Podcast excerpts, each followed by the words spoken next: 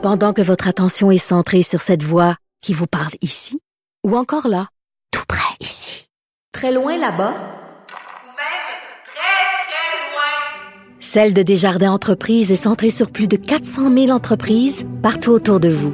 Depuis plus de 120 ans, nos équipes dédiées accompagnent les entrepreneurs d'ici à chaque étape pour qu'ils puissent rester centrés sur ce qui compte, la croissance de leur entreprise.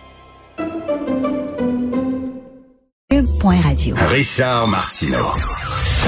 Les commentaires haineux prennent certains animateurs.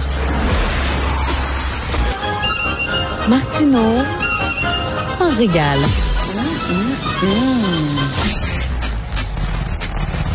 Alors, comme à tous les jeudis, je parle avec Adrien Pouliot. Salut, Adrien. Hey, salut Richard. T'as trouvé que le débat était mou? Oh my God. Non, mais j'ai trouvé, j'étais déçu d'Erin O'Toole. Je le trouvais éteint. Tu trouves pas, toi? Il était comme pas là. Je- ben, euh, c'est sûr qu'il est la cible maintenant de toutes les flèches, hein, parce que euh, il était un petit peu en avance euh, il y a une couple de semaines. Quoique son momentum maintenant, comme, excuse le mot, stallé. Selon un sondage qui est sorti ce matin, léger Post Media, qui est publié dans le National Post, ils sont coude à coude. là. C'est 33% pour les libéraux et pour les conservateurs pour un c'est un sondage qui a été fait entre le 3 et le 6 avril, euh, septembre. Alors écoute, Mais, hum, mais je pensais à toi pendant le débat euh, parce que je me disais, il doit coller au plafond. Tu sais, quand, quand, quand les chefs font l'apologie du système extraordinaire de CPE au Québec et de garderie et que c'est un système, c'est un modèle qui devrait être copié partout à travers le monde, là, je me suis dit, Adrien doit crier, il doit crier chez eux. J'ai arrêté, j'ai arrêté de crier là-dessus parce que ça donne à rien. Mais et quand, quand il y a eu des études, euh, entre autres l'économiste Fortin qui est sorti en disant ah c'est extraordinaire, c'est extraordinaire parce que grâce au euh, à notre système de garderie à, à 8 dollars, 3 dollars, 10 dollars, en tout cas whatever, euh, il y a plus de femmes maintenant qui travaillent qui sont sur le marché du travail. Sauf que quand tu compares le nombre, le pourcentage de femmes au travail au Québec par rapport à d'autres provinces qui n'ont pas de, de, de garderie subventionnée par l'État, il y a aussi eu, dans ces autres provinces-là, une augmentation du pourcentage de femmes au travail. Les femmes retournent au travail pour toutes sortes de raisons, dont le fait qu'on est tellement taxé que ça prend maintenant deux, euh, Ben oui. deux sources de revenus pour vivre. Alors, euh, moi, j'ai toujours eu beaucoup de difficultés avec cette, euh, cet énoncé-là, mais j'ai arrêté un peu de, le chi- de, tu sais, de- de le critiquer. Là. Toi, t'es-tu, Euh, mais- plus de l'école? euh, On se souvient, la DQ, la DQ disait, tu t'envoies de l'argent aux parents, puis eux autres, ils décident après ça, qu'est-ce qu'ils vont faire avec cet argent-là? Peut-être d'un CPE, peut-être qu'ils vont faire venir euh, quelqu'un pour garder les enfants à la maison, peut-être Ben, que ça va être une garderie. grand-maman, fa- Ben oui. Ben oui. Exactement, grand-maman, peut-être euh, on va payer grand-maman. Moi, moi, je, moi, je suis de l'avis que quand on doit donner de l'aide, puis évidemment, on n'est pas contre l'aide, mais quand tu, quand tu donnes de l'aide comme ça, que ce soit par exemple pour le logement, que ce soit par exemple pour les garderies, que ce soit toutes ces aides-là, c'est mieux de donner l'argent directement aux gens pour que eux puissent avoir le choix, avoir un choix parce que une fois que tu as décidé de nationaliser les garderies au Québec, ben là, tu n'as plus le choix. Il faut que, tu sais, c'est celle, la- c'est la garderie euh, financée par l'État qui, euh, bon, il y a, il y a un petit para- y a un petit système de garderie privé parallèle au Québec, mais il est en train de mourir parce que le gouvernement a fait tout pour le tuer. Mais c'est un peu la même chose. Je vais donner l'exemple des loyers. Bon, on veut aider les gens qui n'ont pas les moyens de se, d'avoir un loyer. Ben, moi, je pense pas que la solution, c'est de nationaliser euh, la moitié des ou un tiers des immeubles à Montréal, puis de les faire gérer par la société euh, immobilière de Montréal, parce que si, le gouvernement n'est pas capable de rien gérer. Alors, donnons un crédit d'impôt aux gens qui sont euh, qui, ont, qui ont des besoins, puis il y en a actuellement, mais tu sais, alors, puis laissons les gens ensuite de ça choisir le loyer qu'ils veulent. Mais tu sais, des Et- fois, et on, on arrive... on- C'est un peu l'approche de, de, de O'Toole, tu sais, c'est quand il, c'est parce qu'il l'explique mal, mais, mais le, le concept du crédit d'impôt euh, pour les garderies, c'est un peu ça, c'est de dire, ben, on va donner l'argent directement aux parents, puis eux pourront faire ce qu'ils veulent. Avec cet argent-là. Ils pourront le dépenser dans un, la garderie privée, la garderie publique, la, la grand-mère, euh, whatever. Mais tu sais, des fois, on arrive avec des solutions qui, qui, au contraire, au lieu de régler les choses, ça les, ça les rend plus compliquées. Par exemple, on dit, euh, on va donner de l'argent aux jeunes qui s'achètent une première maison. Mais qu'est-ce que tu penses ça va faire, ça? Ça va faire augmenter la valeur des maisons parce que les jeunes vont avoir plus d'argent pour bider. Ils vont pouvoir bider plus cher pour acheter la maison. Donc, la maison va valoir plus cher. Finalement, euh, tu sais, dans, une période de flambée de prix, de donner de l'argent aux gens, ben, tu vas rien contribuer à ce que les prix augmentent des maisons, non? Oui, absolument. Et, et, quand tu décides de faire une patente de même, il faut que tu t'assures que notre beau système capitaliste soit capable de fournir à la demande. Donc, c'est un des problèmes qu'on voit dans le dans toute la question immobilière. Oui, tu as des taux d'intérêt qui sont très bas, qui sont artificiellement bas, fixés par la Banque du Canada. Donc, c'est sûr que ça crée une pression énorme sur la demande de maisons. Et il y a beaucoup de restrictions pour construire des maisons. Tu sais, il y a toutes sortes de restrictions, des règlements de zonage. À Montréal, il faut que, tu sais, si tu veux conduire, euh, si tu veux construire des condos ou des immeubles à logement, il faut que tu en mettes pour les pauvres, il faut que tu en mettes pour ceux qui ont pas côté. Ça finit plus les restrictions. Alors, il faut faciliter le marché pour qu'ils puissent construire des maisons, des appartements, des condos pour répondre à la demande.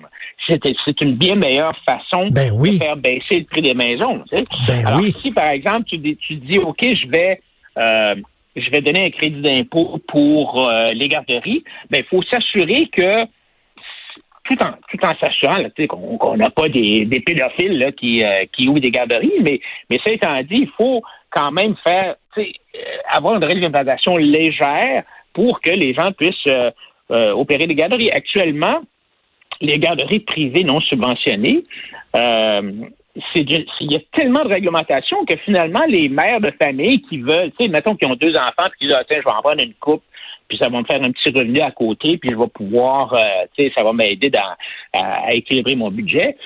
C'est d'une complexité, puis il y a toutes sortes de règles. Les, les maires peuvent pas, ils peuvent pas prendre de congé, ils peuvent pas aller. S'ils veulent aller, mettons, à un rendez-vous chez le médecin, ils peuvent pas se faire remplacer. En tout cas, c'est l'enfer. Ben oui. C'est tout fait pour, pour étouffer l'entrepreneuriat et pour protéger, évidemment, les syndicats, la grosse machine bureaucratique, euh, euh les, les, les garderies publiques. Mais euh, autre chose aussi, tu as vu la façon dont on parle du privé en santé?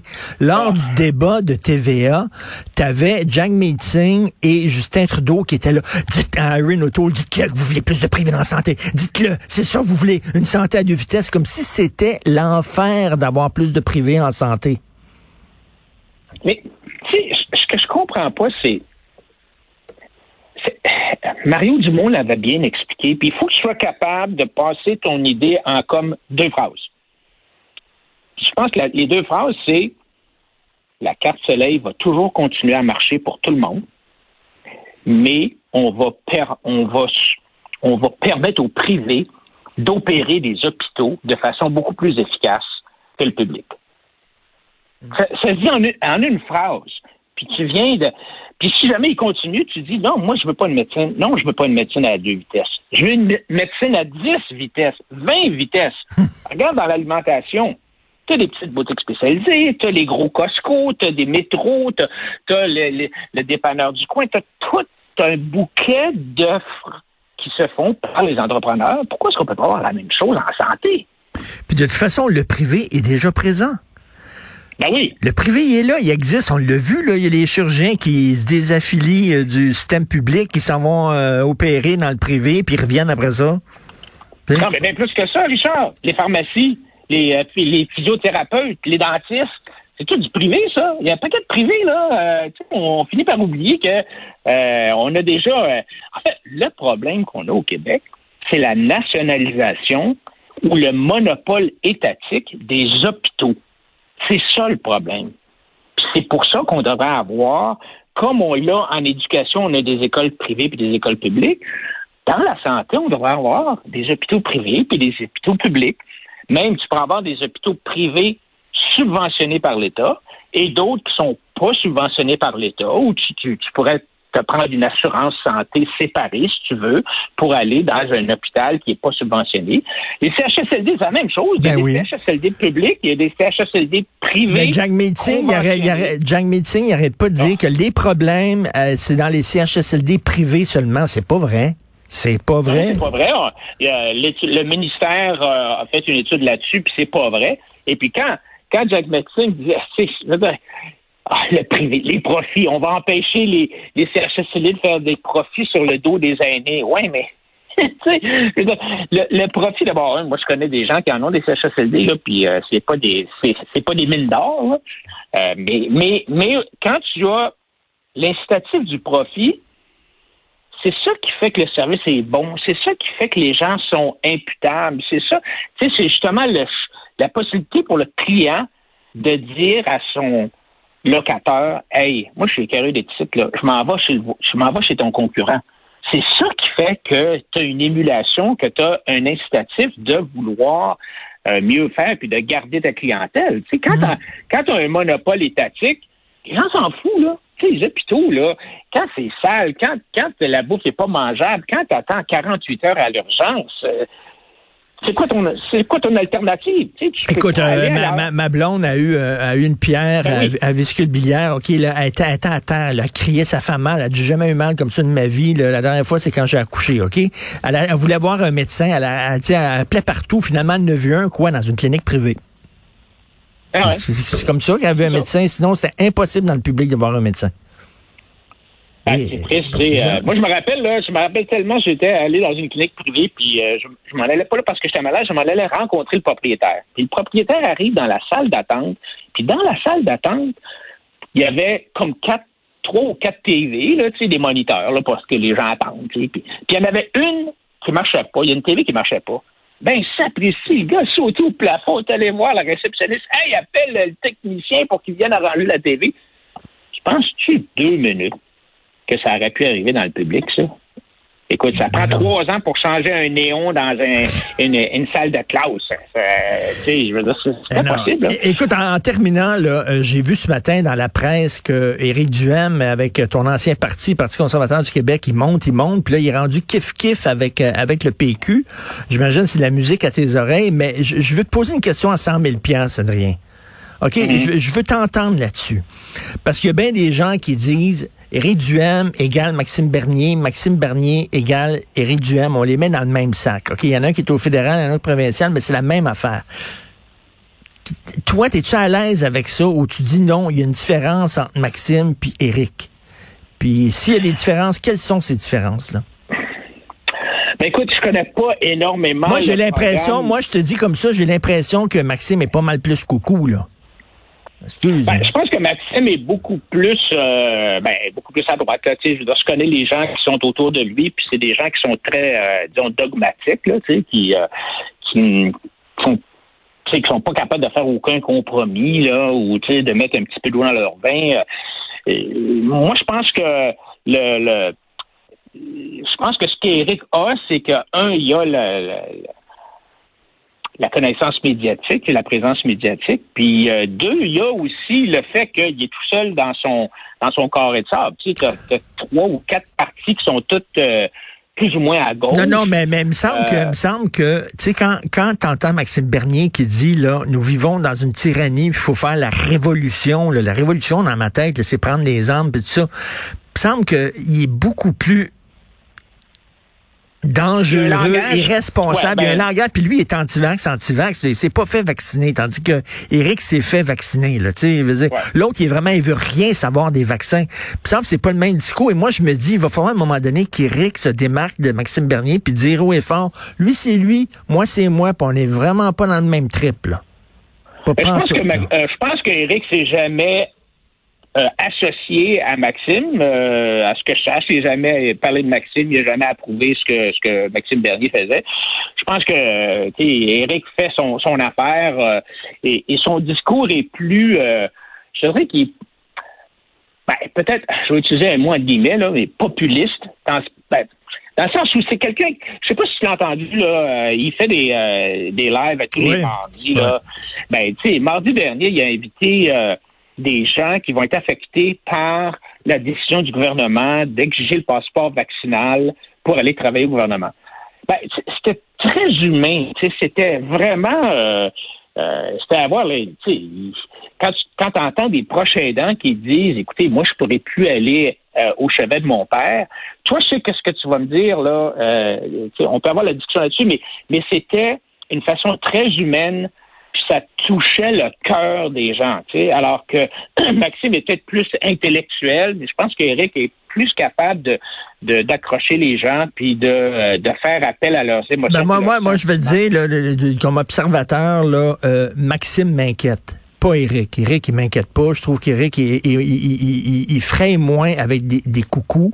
Je trouve que la gang autour de Maxime puis le Parti populaire, ça, ça, ça, ça n'engage que moi, ce que je dis, là, mais ils me font plus freaker. Oui, mais tu sais, ça va être intéressant de voir ce qui va arriver. Est-ce que est-ce que la popularité de Maxime dans l'Ouest va changer la donne au niveau d'élection? Moi, je pense pas, parce que Maxime est populaire, le parti euh, est populaire beaucoup dans l'Ouest, où le, le, les conservateurs sont très forts. Donc, même si les conservateurs perdent une coupe de points de pourcentage, c'est pas la fin du monde. Tu sais. euh, alors que ici, on voit que euh, moi, je pense que la, la CAQ est en avance de beaucoup, mais euh, moi, je pense que le PCQ va aller piger chez les libéraux, chez la CAQ et même chez certains souverainistes, euh, même chez les gens du PQ qui, euh, qui entendent le discours du Parti conservateur du Québec, qui est un discours qui est franchement nationaliste, nationaliste, mmh. nationaliste, mais qui est un nationaliste de droite économique. Puis il n'y en a pas de ça. C'est ça. Les, les, les, souverainistes, les nationalistes de droite qui ont été éjectés du PQ, les Jacques Brassard de ce monde, par exemple, puis euh, on pourrait dire peut-être même Joseph Facal qui faisait un peu plus aile droite. Euh, peut-être il y a certains qui seraient tentés euh, par Éric parce qu'il, sais, on sait que c'est quelqu'un qui a travaillé pour le bloc. Je pense Éric, tu sais, il n'a pas caché, oui, il cache pas son, son, son, bloc. Ben oui. Non, non, il travaillé pour le Bloc euh, pour, euh, dans le cabinet de, euh, de Landry, je pense, et il, a, il, a, travaillé aussi au conservateur fédéral. Alors donc, c'est quelqu'un qui a une grande... qui est capable d'élargir la tente et d'inclure beaucoup de gens sous sous l'attente conservatrice. Mais, mais, moi, je vais te dire, j'ai hâte que la pandémie soit derrière nous pour entendre Éric ah sur autre chose. J'ai hâte qu'il parle de, de, privé en santé. J'ai hâte qu'il parle de garderie comme tu viens de le faire. Ça, ça va être intéressant, Christy. Mais en tout cas, ça risque d'être une campagne au provincial qui va vraiment être intéressante. Merci beaucoup, Adrien Pouliot. Toujours un plaisir. Salut, bye.